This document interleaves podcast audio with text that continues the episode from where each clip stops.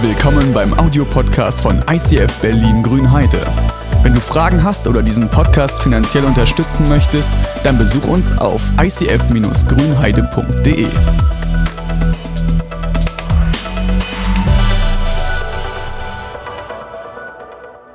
Schönen guten Morgen.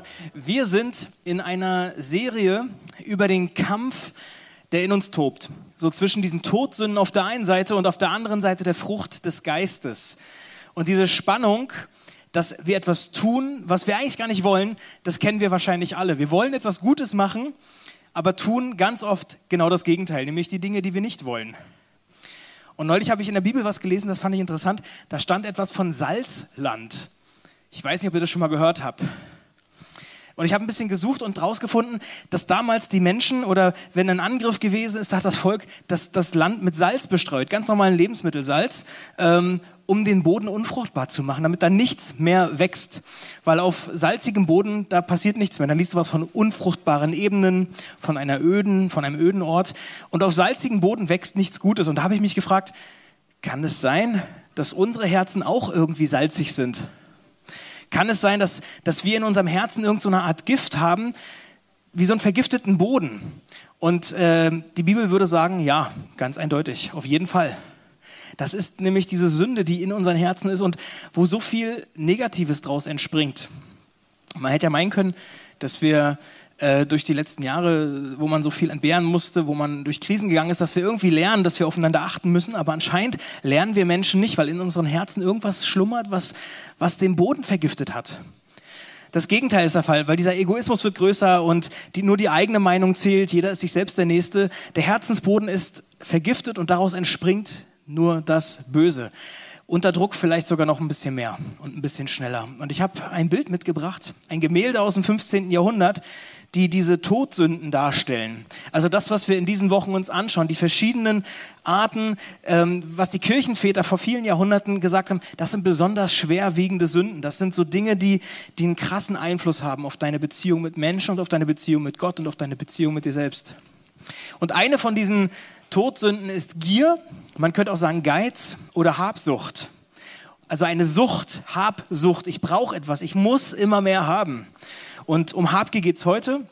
Also der Drang, eine Sucht in möglichst kurzer Zeit, möglichst viel zu bekommen. Ja, also die Arme schön weit zu machen, um möglichst viel zu bekommen. Und diese Leidenschaft in uns, die da so schlummert, die macht uns mehr und mehr unzufrieden mit dem, was wir schon haben. Also wir werden unzufrieden mit dem, was wir haben, weil wir nur noch auf das gucken, was wir haben könnten. All das, was wir noch nicht haben. Man merkt das so, diese Worte, die oft sind, haben ist besser als brauchen. Habt ihr vielleicht schon mal gehört, ne? Ja, erstmal mitnehmen, mitnehmen Mentalität, Hamsterkäufe, egal ob man das jetzt braucht oder nicht, egal wie unsinnig die Dinge sind, erstmal haben. Diese Haltung sagt, du hast nicht genug. Du hast nicht genug, du brauchst immer noch mehr, um deine Sehnsucht zu stillen.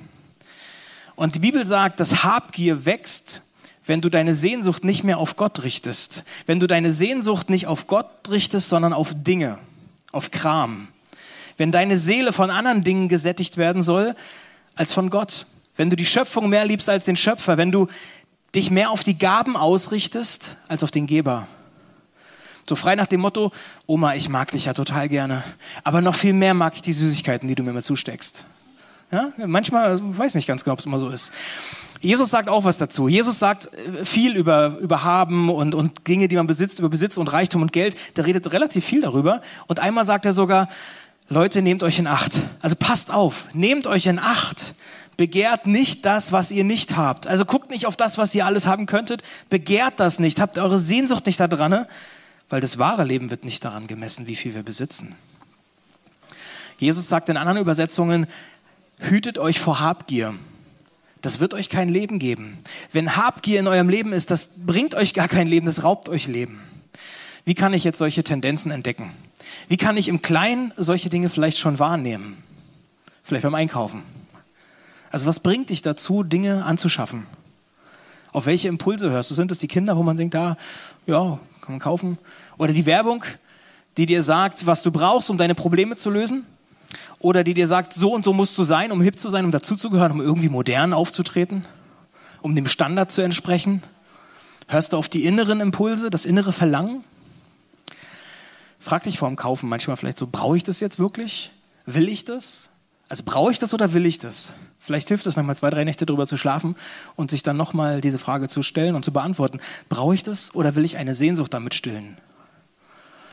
Vielleicht kann man das Ganze auch bewusst mal umkehren und sagen, statt bewusst was anzuschaffen oder immer nur anzuschaffen, will ich mal Dinge weggeben, aussortieren, die Macht von Habgier zu brechen.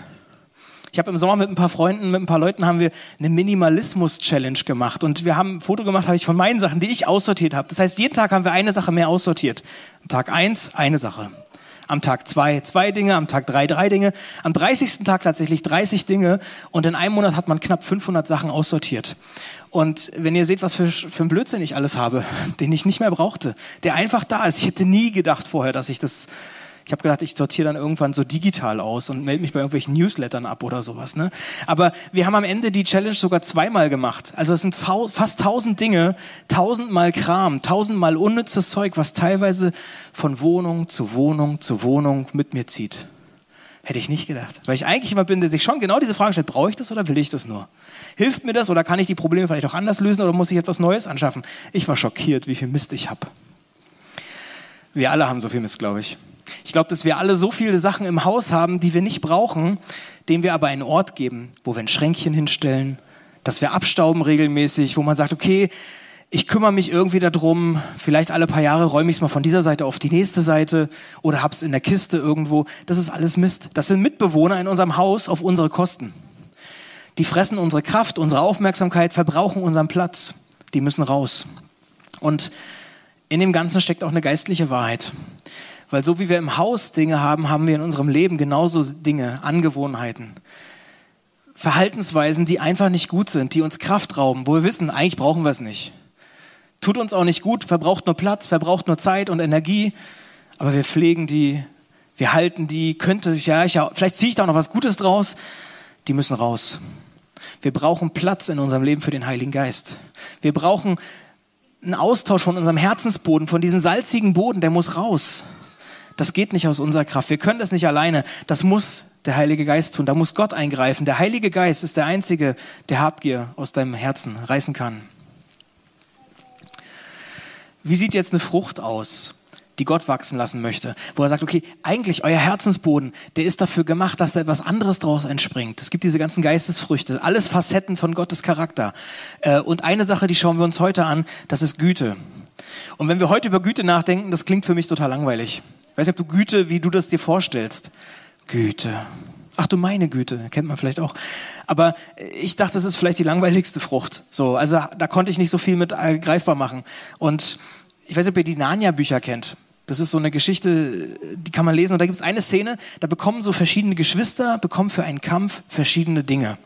Und der eine bekommt ein Schwert und ein Schild und ein anderes Mädel kriegt da irgendwie Pfeil und Bogen und die wissen, jetzt geht die Schlacht los und das ist richtig aufregend. Und dann gibt es ein kleines Mädchen, die Lucy, die bekommt eine kleine Flasche mit Flüssigkeit.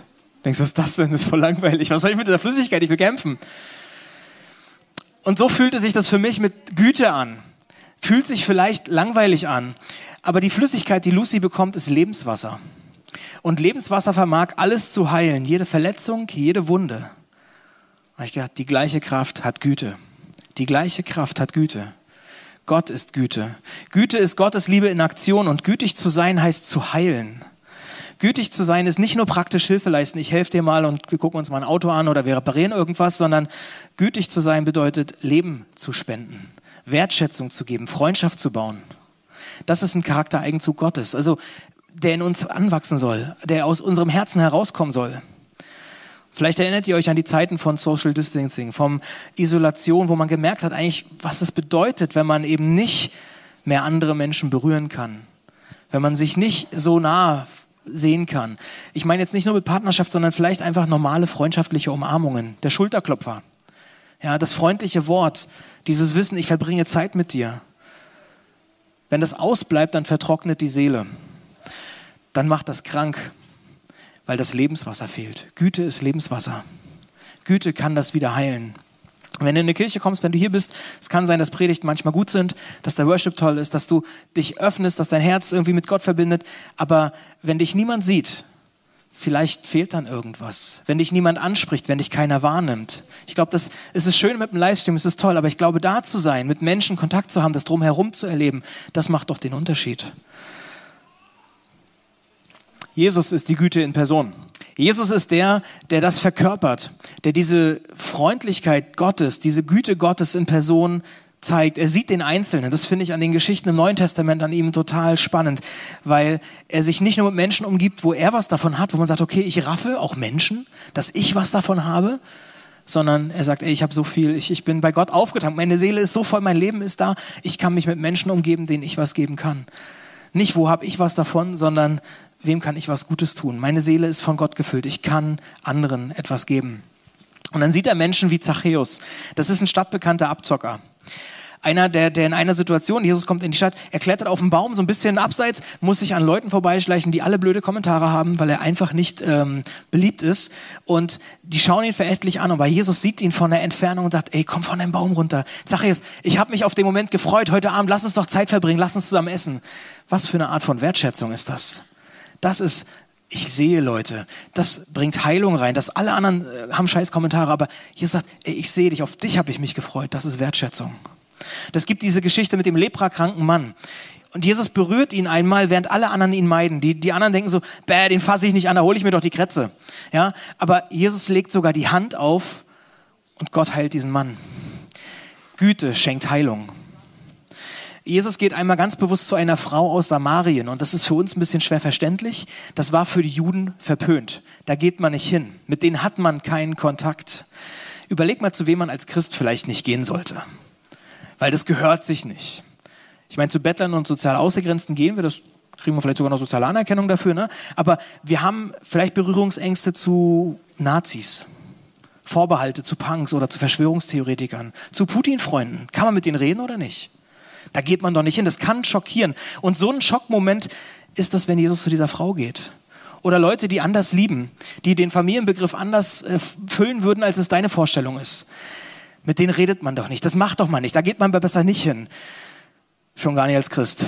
So provoziert Jesus, ja. So ungefähr ist das, als ein Jude zu dieser Frau geht. Und die Leute bekommen das mit und denken so, ey Brudi, was machst du? Ja, also wenn, wenn, wenn in meiner Instagram-Story irgendwas auftaucht, wo du denkst, ey, da hat sich jemand in Andres Konto reingehackt, das würde der doch nicht machen, da geht er doch nicht hin. So ist die Situation, als Jesus zu dieser Frau geht. Und Jesus kommt jetzt nicht so von oben herum und sagt, ich muss dich mal belehren, wie du lebst, das ist nicht in Ordnung. Und ich bin ja auch ein Jude, ich weiß es ja eigentlich besser. So kommt er nicht, sondern er sortiert sich sogar unten drunter. Er sagt, ich brauche deine Hilfe. Kannst du mir helfen? Ich habe Durst. Er bittet um Hilfe. Er ist sich nicht zu schade, um Wasser zu bitten. Er ist sich nicht zu schade, aus ihrem Becher zu trinken. Er ist Güte in Aktion. Das ist Gottes Liebe in Aktion. Das ist Wertschätzung in Aktion. Bei uns am Kaufland da sitzt oft Hassan. Hassan lebt in einer Gemeinschaftsunterkunft, der hat keine eigene Wohnung, er bekommt keine Arbeit und er ist auf Hilfe von anderen angewiesen. Und manchmal kaufe ich ihm was, andere kaufen ihm was, manchmal gibt es Kleinigkeiten, manchmal was Größeres, manchmal nur ein Pfandbon, manchmal im Winter einen heißen Tee oder im Sommer ein kaltes Getränk. Das mache ich und andere einfach, weil wir merken, wir haben eigentlich genug. Und ein Euro mehr oder weniger tut nicht weh, auch in diesen Zeiten tut es nicht weh. Aber ganz ehrlich, wenn er mich einladen würde, bei ihm zu Hause zu essen, von seinem Teller zu essen, aus seiner Flasche zu trinken, da merke ich, das ist schon irgendwie anders. Das fordert mehr heraus. Vor ein paar Jahren, da habe ich mal einem, da habe ich einem obdachlosen jungen Erwachsenen die Wäsche gewaschen. Das war für mich eines der schlimmsten Dinge, wirklich. Also ich habe gedacht, was ist, also der kam zu uns ins Jugendzentrum, in Jugendclub ganz häufig, so der hat einfach gestunken und wirklich gestunken. Und irgendwann habe ich ihn angesprochen und gefragt, hey, kannst du nicht duschen, brauchst du was und so. Und er hat gesagt, ja, ich dusche, ich, ich habe eine Möglichkeit, aber ich habe keine Möglichkeit, die Wäsche zu waschen. Und ich wusste in dem Moment, jetzt geht's um mich. Das ist so ein Punkt, wo Gott einen aus der Komfortzone herausholt. Würdest du diese Schritte extra gehen? Würdest du ein Opfer bringen? Und ich habe gedacht, Alter, das ist jetzt nicht dein Ernst. Aber ich habe gewusst, ich muss es jetzt übernehmen und ich habe gesagt, okay, ich würde das übernehmen. Und dann hat er ähm, ja gesagt, aber es war ihm total unangenehm. Es war auch für mich total unangenehm, weil das war das ekligste, was ich bis dahin machen musste. Also es sind nicht, vielleicht habt ihr Teenagerkinder, die manchmal stinken, aber das war krass. Also das, das war wirklich richtig. Es war nicht nur ein bisschen vollgeschwitzt. Das, das hat gestanden. Das war fest. Das war eklig. Das war wirklich ranzig. Und ich wusste in dem Moment aber, das ist das Richtige. Und dieser Moment und viele andere, ich war nicht der Einzige, der ihm geholfen hat, ja, aber viele Momente haben Kraft bei ihm freigesetzt. Das haben ihm einen Wert gegeben. Er hat wieder an sich, er hat sich an was festgehalten, weil er gemerkt hat, ich bin nicht abgeschrieben, auch wenn viele mich abgeschrieben haben. Das hat ihm einen Wert gegeben, weil Menschen gütig waren. Der hat einen Job gefunden, er hat sich um eine Wohnung bemüht, hat auch gefunden. Ich weiß nicht, was heute aus ihm geworden ist, aber Güte setzt Leben frei. Güte gibt Kraft, gibt Hoffnung, gibt Wert. Ja? Und gütige Menschen machen andere Menschen reicher. Habe ich gelesen, diese, diesen Satz in der Woche. Gütige Menschen machen andere reicher und finden dadurch ganz oft unbemerkt Reichtum in Gott. Können wir zumindest ein Stückchen versuchen, diesen Charakter zu Gottes in unser Leben reinzubringen, unser Herz durchleuchten zu lassen, den, den Salzboden auszutauschen? Können wir das schaffen, dass wir sowas leben, dass wir Gottes Liebe in Aktion sind, dass man an uns merken kann, wie ist Gott, dass wir Zeichen von Gottes Liebe rausgeben und nicht immer nur horten, horten, horten, mehr als wir eigentlich selber brauchen und als wir überhaupt schaffen können. Ich bin nicht gegen Notgroschen und ich finde es auch wichtig, dass man für manche gewisse Dinge auch anspart. Aber diesen Herzensboden zu prüfen und zu gucken, was entspringt da draus? Was, was für eine Frucht kommt in meinem Leben hervor? Ist das eher Geiz und Raffgierigkeit? Oder kann ich meine Hände aufmachen und Freundschaft geben? Werden wir geiziger, unzufriedener und sorgenvoller, weil wir uns so sehr auf die Gaben konzentrieren, auf das, was man an Besitz haben könnte? Oder werden wir freier, dankbarer, sicherer, weil wir uns auf das Wirkliche fokussieren können, weil wir uns auf den Geber fokussieren? Der hat uns ja versprochen, dass er uns mit dem versorgt, was wir brauchen. Jesus sagt schon wieder, sagt er was über Besitz. Ähm, und ich lese es mal vor. Lasst euch doch nicht von der Sorge um Essen und Trinken in Unruhe versetzen. Anscheinend Sorge um Essen und Trinken, das kann einen unruhig machen. Wie werden wir diesen Winter heizen? Wie kann, soll ich das bezahlen? Kann ich noch Fleisch essen oder nicht? All diese Dinge, damit plagen sich die Menschen dieser Welt herum. Das sind Fragen, die einen ganz schön gefangen nehmen können, das Sorgen hervorrufen kann, Versorgungsängste hier und da. Und ihr sagt, ey, lasst euch doch nicht von dieser Sorge bestimmen. Lasst euch nicht in Unruhe versetzen, weil das machen die Menschen schon genug. Euer Vater weiß doch, dass ihr das alles braucht. Ihr habt doch einen Papa, der weiß das doch und der hat doch alle Möglichkeiten. Er wird euch jeden Tag alles Nötige geben, wenn das Reich Gottes für euch das Wichtigste ist. Wenn die Prioritäten geklärt sind. Wenn du sagst, ey, meine Zeit, mein Geld, mein, mein Leben, es, ist, es schlägt für Gott. Mein Boden, er soll für Gott schlagen. Mein Herz soll für Gott schlagen. Dann ist dieser Rest gar kein Problem. Und das ist das ist eine Sicherheit, die für mich daraus entspringt. Und aber ich weiß am Anfang, als ich dieses Vertrauen aufbringen musste, die ersten Male, die ersten Momente, wenn man sagt, okay, ich muss mich jetzt entscheiden, da habe ich das nicht erlebt. Da war das ein Vertrauen auf Dinge, die ich noch nicht gesehen habe. Wird Gott mich wirklich versorgen, wenn ich am Monatsanfang schon Geld weggebe? Oder wenn ich einen beachtlichen Teil meiner Zeit nicht für mich einsetze, nicht für meine Bedürfnisse, sondern für Gottes Reich? Das sind Fragen, die ich im Vorfeld habe. Ich muss es natürlich erleben, ob das funktioniert oder nicht. Und ich glaube und weiß, es gibt einen Unterschied. Es macht einen Unterschied, ob ich eine Stunde ins Reich Gottes investiere oder ob ich eine Stunde das tue, von dem ich mir normalerweise Kraft und Ausgleich verspreche. Ich bin davon überzeugt, weil das ist eine Frage von Prioritäten. Du hast vorhin erzählt, wenn auch so Stelle, ne, wo dein Herz ist, wo dein Schatz ist, daraus entspringt das Leben. Das ist erstmal ein Wagnis. Aber es gibt so viele hier in diesem Raum, in dieser Kirche, die genau das erlebt haben. Dass es funktioniert, dass Gott versorgt und dass er den Herzensboden verwandelt. Und er legt dann so eine Dankbarkeit hinein, so eine Freiheit, dass ich mich um die wirklich wichtigen Dinge kümmern kann, dass ich mich nicht um all die unnützen Dinge, die, so wie diese Gegenstände in meinem Haus, ja, ich, ich kann das ausräumen. Das, das Ausräumen von der Wohnung hat bei mir so viel Freiraum. Ich habe zwei Schränke weggepackt. Äh, ja. Stell dir vor, welche Freiheit der Heilige Geist in deinem Leben machen könnte, wenn ich ihm Raum schaffe.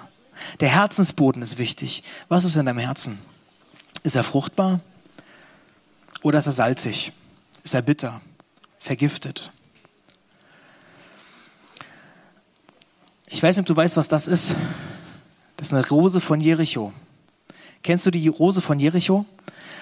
Das ist eine Pflanze, die habe ich beim Aufräumen wiedergefunden. Also meine war ein bisschen kleiner, ich zeige euch gleich meine. Ähm, die lag einige Jahre in der Kiste.